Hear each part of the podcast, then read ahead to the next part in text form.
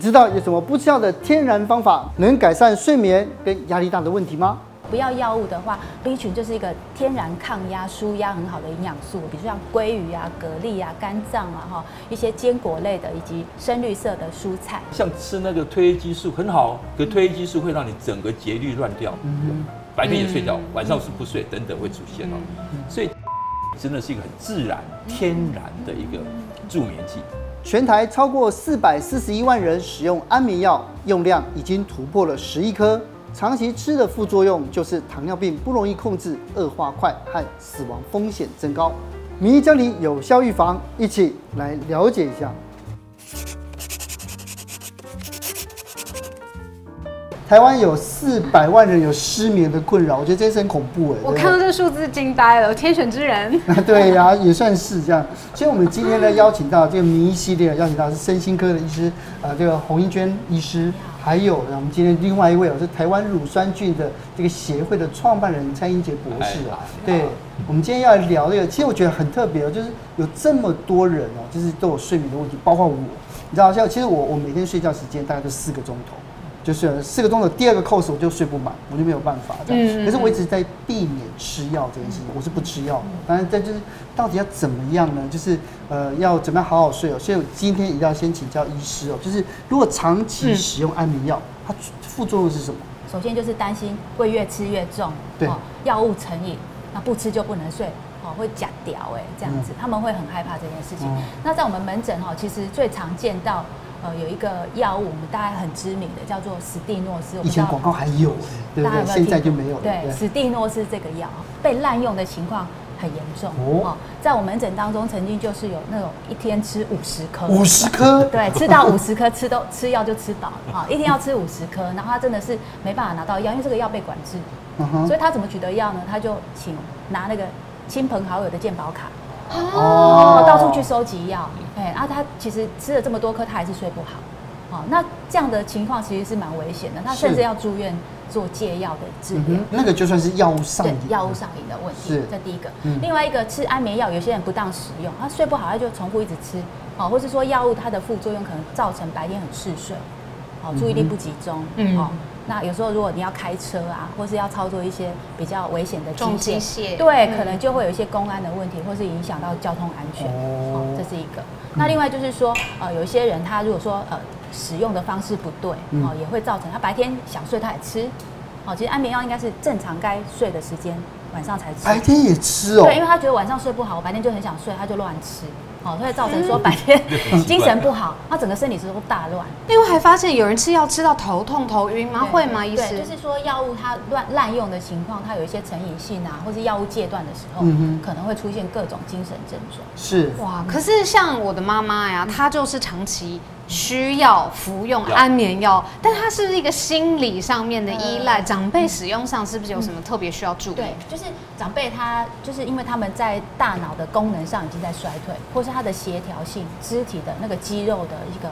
呃，功能也比较差了，嗯、所以他当吃这种安眠药的时候，他如果药效比较延后啊，或是吃的量不对、时间不对的时候，比较容易有些跌倒的风险啊。这个其实是呃，尤其长辈他也比较容易有失眠的问题。嗯嗯。好、哦，所以当长辈来就医的时候，我们都会提醒，好、哦、注意，就早上起来或是半夜上厕所的时候，通常就是跌倒风险最高的时候。是。哎，睡不好，有时候只是精神不好，那你跌倒就有时候就骨折啦，就不得了了。另外还有一点很重要，就是说，其实长期吃安眠药，其实他是长期睡不好的人。嗯，好、哦，那另外他可能也没有得到妥善的治疗，没有去治本啊，只是吃安眠药，其实他并没有治疗到失眠的问题。好、哦，因为失眠背后是很多原因的。那你吃安眠药，睡眠又不好的时候，其实长期睡不好，对我们身体很多慢性病，哦，它都会造成慢性病的不好控制，嗯、包含就是糖尿病啊，哦，高血压，很多病人那个高血压高高低低控制不好，其实它就是情绪压力、睡眠的问题没有处理好。好，那另外像癌症，哎，其实长期睡不好，我们的免疫功能也会变比较差，也跟这个癌症有关系。嗯，到底哪一些人特别容易有睡眠障碍？对，而这些人的原因到底是什么？一个是先天体质性的因素，先天体质有差？有啊，比如说呃，搞操烦，啊，事情没有做完他就挂心，求好心切，这没有不好，但是相对来讲，它就比较容易累积压力。是，哦，那其实这种天生的特质跟我们大脑的一些脑内分泌。有关系哦，我们简单讲叫，主要是血清素啦。血清素，血清素多的人呢，他就天生比较放松，好比较好像乐观哈。那血清素低的人他就比较容易焦虑，容易累积压力，所以他就比较容易睡不好。这是一个第一个。那第二个就是说跟年龄性别也有关哈。女性其实在焦虑啊、忧郁啊、失眠的这个呃比例上都是比男性高很多。哦，因为女性还有一个荷尔蒙的因素。嗯。哦，所以在我们门诊非常多的这个更年期女性。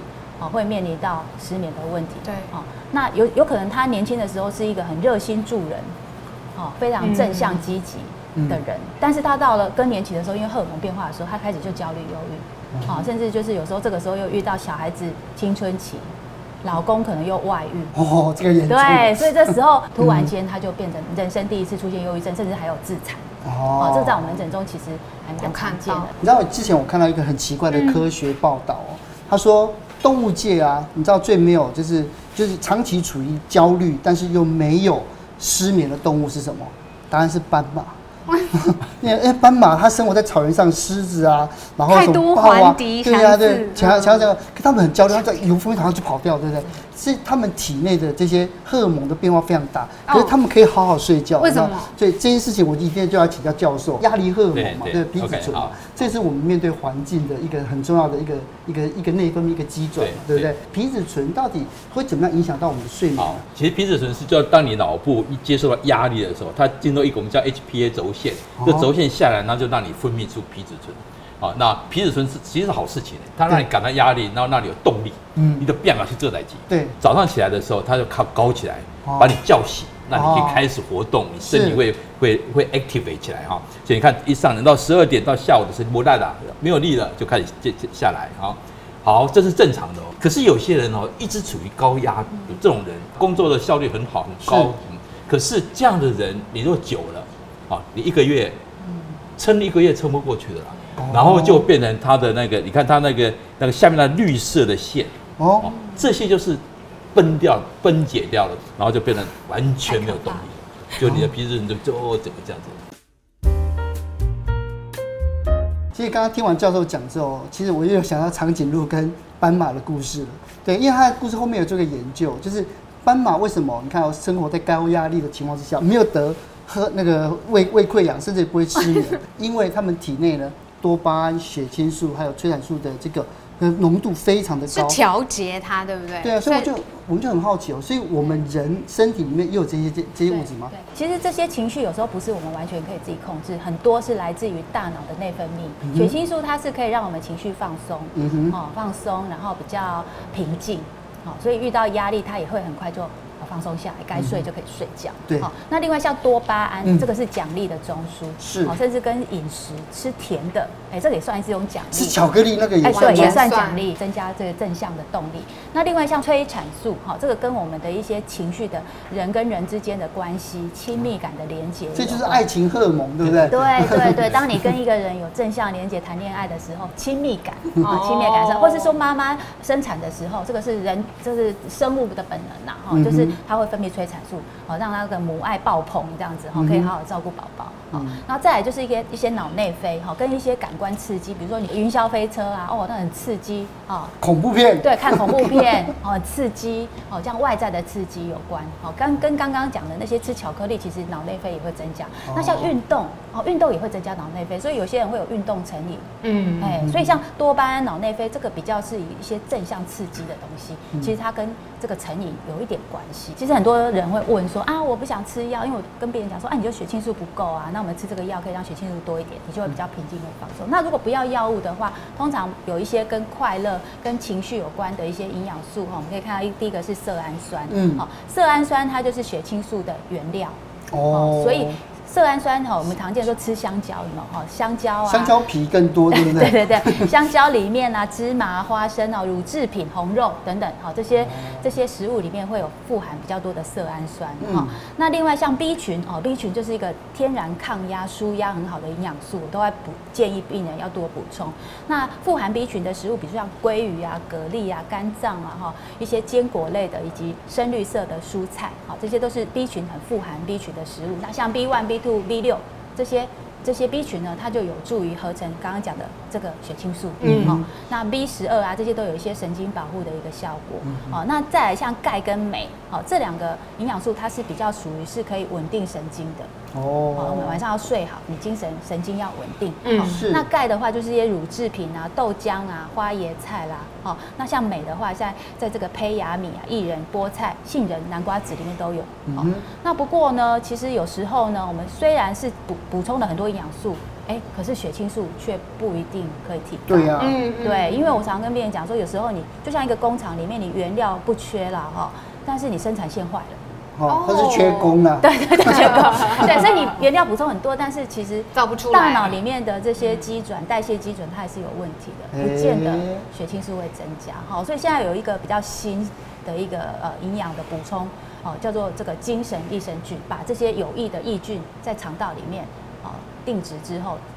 产生比较多的血清素。嗯，哎，教授很好奇耶，我只有听过肠道益生菌，那这种精神益生菌 是益生菌另外一种，是不是？精神益生菌是我这十多年的研究的主体啊。精神益生菌就是会提升你的你的血清素、多巴胺，这两个叫做快乐荷尔蒙，让你快乐。那特别是很我觉得很重要，现在那个多巴胺哈，可以让年轻人比较变满去丢抖音啊。我我追女孩子追的，因为那种动力就就强。是，我考试多一点。就不会有躺平族了，对不对？像就是多巴胺缺乏，就是缺多巴胺。多巴胺。最近我们的研究看到催产素也是，哦，我们发现我们的有一支有一支精神益生菌，它就就透过这个这个 oxytocin 叫催产素去刺激你脑部，让你产生那种我想要去跟人家交往的社，因为它催产素是那种社交社会荷尔蒙，就爱情荷尔蒙，哦这个都很重要。所以这个图看起来就是所谓的。脑肠轴，我们说肠道是第二个大脑，大脑，嗯，这以前大家都不不了解，现在真的是这样子。它有那个迷走神经的连接，有各种那个免疫系统的连接，有各种内分泌系统的连接，所以这个就叫做肠脑轴。那最近的研究更有趣，是发现到这个肠脑轴这个的发动者，其实是肠子里面的那些肠道菌，有一百兆的肠道菌，嗯，有这些一百兆的肠道菌，然后接受外面的很多讯息。然后就或者做出反应，然后去告诉我们大脑，这个就是肠脑轴。是，哎，那我的研究，我大概真的做了快十五年的研究，就我们研究那种特别的益生菌，它会去影响这个肠道菌，好，然后去改变，然后去改变这个讯息的传导。嗯，所以你吃了这种特别益生菌，哎，你压力解除，然后你的血清素上来，啊，它也会去影响那个肠道的免疫系统、肠道的神经系统，哇，那你的大脑就改变了。所以经常讲说。你快乐与否，其实跟你的很多事情都有关。其实跟你吃的东西，跟你肠道菌的平衡更有关系。这就是我们做研究的基础啦。其实，在圈内，我们其实很多人都睡不好，因为工作压力很大。就是他们大家讲啊，褪黑激素啊，安眠药啊，然后要镁加钙啊。其实，但是我觉得这些东西到底还有用吗？而且就是说，它会不会有剂量过多，或者对我们身体都都有关系哈。其实我们做。睡眠动物做睡眠的临床实验哦，嗯，我们发现到精神益生菌跟一般的，我们最明显就跟安眠药去比了，嗯，一个重点就是所谓昼夜节律，你安眠药吃多了，你褪黑激素吃多了，你的这个节律会变掉，嗯，怎么？我的节律很清楚，我就十点半上床睡觉，我不管我太太怎么样，我就是上床就睡觉，然后第二天早上五点半就起来，对，这个节律我们发现很清楚，就是精神益生菌。这都是我们这这两三年的的论的论文啊，所以我讲我讲到这里就很高兴。当你多巴胺就出来，多巴胺就出来了。你吃了精神益生菌的时候，哎，跟你这个节律会更清楚哦。这个没有人真的还没有发表，我们还没有发表出去。这第一个。嗯。还有一个很有趣的就是，有些人一醒来睡醒了。精神不好一休气也没人，对，就介绍什么？起床气，起床气哈，哎就会生气，然后或者是有些人就根本起不来，然后就怎么样睡不着了，对对对，精神医生一吃下去，那老鼠哦，醒来就是醒来，哎哎，所以醒就我们他醒，然后看他睡多久，然后开始翻动，就开始醒了，对不对？醒来以后开始走路，这段时间我们叫 recovery 恢复期，哦，哎，吃精神医生觉得那个恢复期非常非常短的，切都是切。你吃一 吃安眠药，完全不是这回事。对对对，醒不过来，昏沉。哎，然后就这样，等等，对对对对的哈。嗯。所以这这很重要。还有一个就是剂量的问题。剂量的问题。益生菌就是安全。嗯。你吃再多，只会花钱而已。嗯。就是不会不会让你吃到有出什么问题。啊，你像吃那个褪黑激素很好，可褪黑激素会让你整个节律乱掉。嗯。白天也睡觉，晚上是不睡，等等会出现哦。所以精神益生菌真的是一个很自然、天然的一个助眠剂。教授，那哪一些人在吃这种精神益生菌的时候要特别注意小心？好，哎、欸，其实不止不是说限于精神益生菌啊，哦、而是有我们是整体的益生菌。第一个重症，重症，对，重症这个东西，所谓重症就是当你在急性期，比如你正在做化疗的时候，哦、啊，化疗药还在让你身体还在激烈发炎的时候，嗯、你的肠道都还很不健康的时候，嗯、那一段时间不要吃啊。啊，还有就像有些老人，如果这个老人真的是很虚弱的时候，是哇，我觉得最好问一下医生的的意见哦。真的很虚弱，免疫力很很很衰退的时候，尽量不要吃。嗯，好像小孩子我会讲说，他是在吃副食品，然后六个月以上才吃，太小了小孩子，我们不要不要给他吃。哦，其实我经常讲说，有些人特别需要吃，像老人，嗯，因为老人很多都忧郁，像我妈妈九十七岁。她从这几年这几年都跟我住嘛，哈，她就是很明显就是忧郁，老人忧郁，哦，那我就是天天就灌他吃精神益生菌，而且老年忧郁没有治疗会容易失智。对，而且在在台湾好像是六十五岁以上就是忧郁症的比例偏高。高的，对对对，哎，而且你知道我我我照顾我妈妈很多经验的哈，她第一个睡不好，嗯，然后第二她就是那种就就是。比较胖的感觉哈，嗯，哎，还有很多问题，那我就针对不同问题给她吃不同的，早上吃这个，早上吃，就是不同的益生菌是有不同的机能去选的呢。哦，像老人一个很大问题就是免疫力下降，免疫力下降，很容易感冒等等。所以当你针对免疫力的时候，我就叫他吃 S 七啦，S 七，还有像 LGG 啦，哈，这都很有名的菌。哦，这那 LGG 也做很多老人的实验啊，啊，因为老人很容易忧郁，很容易精神问题，或者是。或者是像我太太哈，也是很紧张。那最近这几个礼拜紧张两面哦，在赶赶东西哈。那我就会建议他，你要吃精神益生菌哈，像一二八了哈，像有些有一支菌叫 JB One，这是爱尔兰做的菌，这也是这菌也非常好哈。然后像过胖的问题啦。那个代谢症候群啦，哎，我就给你吃 K K 二一的啊，或者是等等等等。你说你要针对你的需求去选择适当的益生菌。是，曾哥，我虽然没有就是睡不着的问题，可是我有很严重的便秘的问题。所以呢，大家跟我说，就是肠道益生菌好像是可以帮助排便啊，让我的这个菌丛变健康。对。那精神益生菌里头是不是有不同的成分？便秘哈，便秘跟他的血清素也有关系。哎呦，哎，因为血。肠因为血清素有五十 percent 在大脑，五十 percent 在肠道，在在肠道这五十 percent 的血清素跟你的肠道蠕动很有关系哦。OK，哎，所以吃精神益生菌也会帮助你肠道蠕动，是帮助你排便嗯，还是有关系的。是，因为其实有些 YouTuber 在讲，就是说如果我们不买益生菌的话，自制在家里做优格嘛，或优酪乳嘛。OK，教授你怎么看？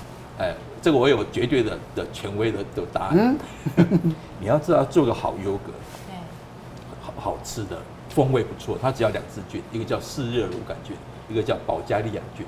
你叫这两支菌，你做优格就好吃，营养分也可以，蛋白质分解，消化力也很好。可是现在的益生菌已经到另外一个层次了，好，它帮助你的刺激你的免疫力，嗯，呃，降低你的过敏，让你高兴一点，让你漂亮一点。当你要追求这种高阶的功能的时候，你自制的伯克林，特别出来。因为那两只菌长太快了，啊、你加任何好的菌下去，马上被被被排斥掉。所以变快乐、变漂亮的菌自己做不出来，没有办法。对对对。刚才我在听教授讲，就是说你你帮妈妈早上灌一只，中午灌一只，晚上灌一只。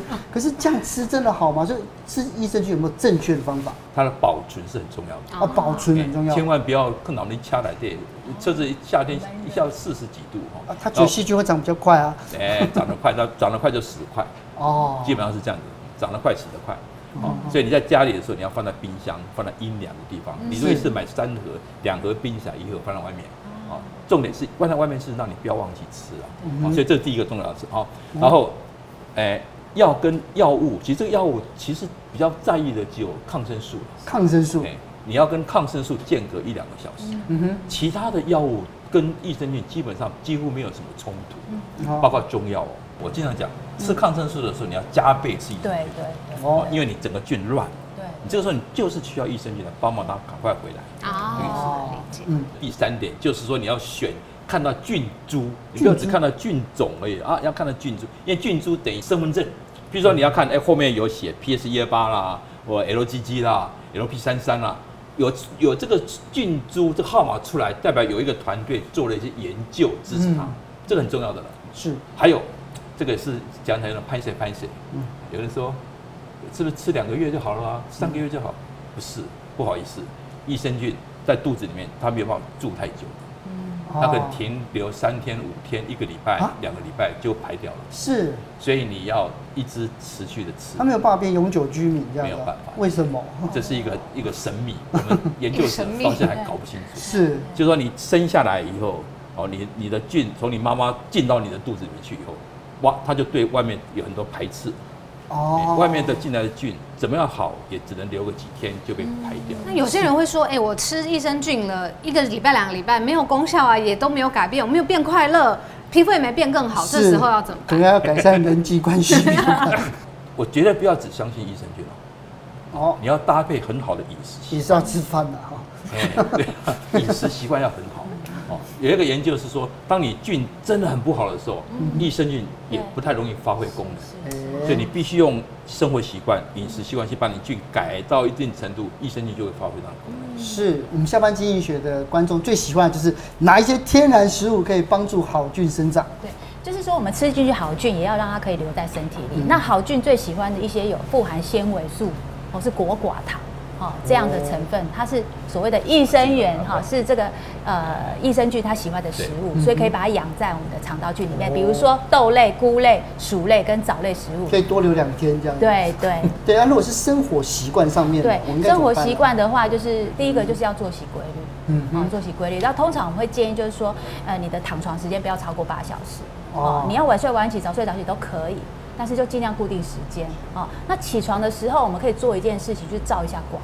好，照光这件事情可以调整我们的生理时钟，让你大脑很清楚知道你什么时候该开机。嗯，好，那相对它关机时间就会很固定。嗯，这照光可以让我们的周期。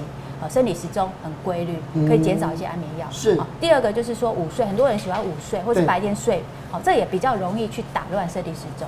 好，因为白天开机的时候你又去睡，那到底是我该开还是该关？好，它就会乱掉。所以有时候有些人他有午睡的习惯是可以，但是尽量不要超过一小时。哦。另外还有就是下午三点以后，有些人他午睡，啊，比如说三点到四点、五点，那这个比较容易造成你的生理时钟会延后。